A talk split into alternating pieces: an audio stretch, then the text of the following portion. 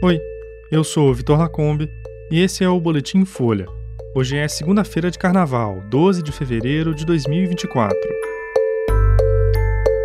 Casos de Covid crescem 140% em São Paulo e especialistas temem explosão depois do carnaval. Arthur Lira desfila pela Beija-Flor depois de escola ganhar 8 milhões de reais da prefeitura de Maceió. Israel liberta dois reféns do Hamas em Rafah antes de invasão em larga escala.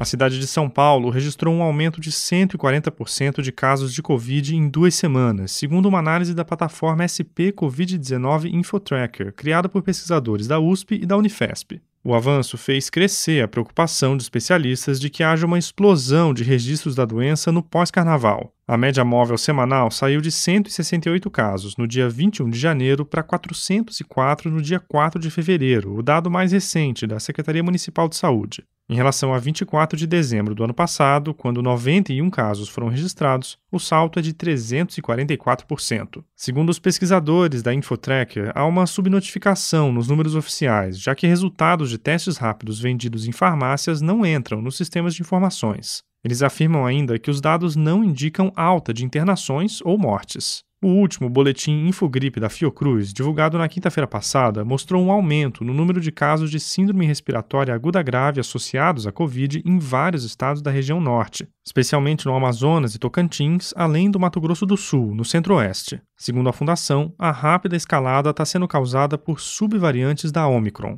A Covid não é mais uma emergência de saúde e, com a alta taxa de vacinação, pacientes com a doença têm apresentado sintomas cada vez mais leves. Mas o Ministério da Saúde recomenda os mesmos protocolos para evitar a contaminação: isolamento, uso de máscaras e higienização das mãos, principalmente para os grupos de risco.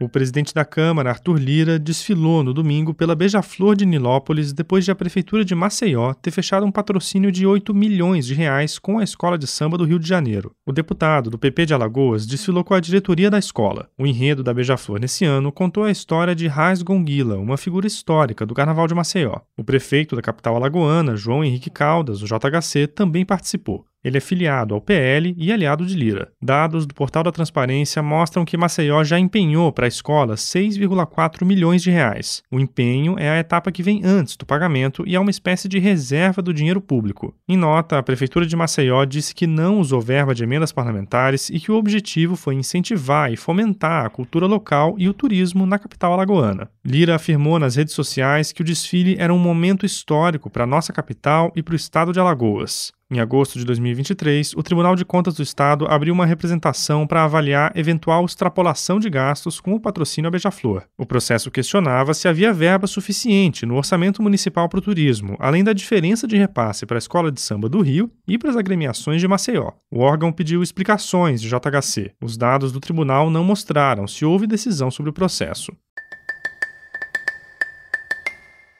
O exército de Israel anunciou hoje que libertou dois reféns do Hamas que eram mantidos em cativeiro na faixa de Gaza desde os ataques de 7 de outubro. Os homens resgatados têm nacionalidade israelense argentina e entre 60 e 70 anos de idade. Eles foram soltos depois que Israel conduziu ataques em Rafah, uma cidade que faz fronteira com o Egito e que está prestes a ser alvo de uma invasão em larga escala pelo exército israelense. Metade dos 2,4 milhões de palestinos da faixa de Gaza estão concentrados na cidade. Muitos foram forçados a se deslocar para lá na guerra. Até aqui, as forças de Tel Aviv só tinham conseguido resgatar uma refém desde o início da guerra. Três sequestrados foram mortos por engano por Israel em dezembro. Em novembro, mais de 100 reféns foram libertados pelo Hamas durante uma trégua de sete dias, em troca de prisioneiros palestinos. Cerca de 130 pessoas sequestradas em 7 de outubro ainda estariam em poder do Hamas. O premier de Israel, Benjamin Netanyahu, disse que a operação por terra contra a cidade vai prever alguma passagem segura para civis, mas especialistas veem a promessa com ceticismo e dizem que uma ação militar dessa dimensão em uma área tão densamente povoada é inviável. Além disso, autoridades da ONU têm dito com frequência que os palestinos em Rafah não têm mais para onde fugir.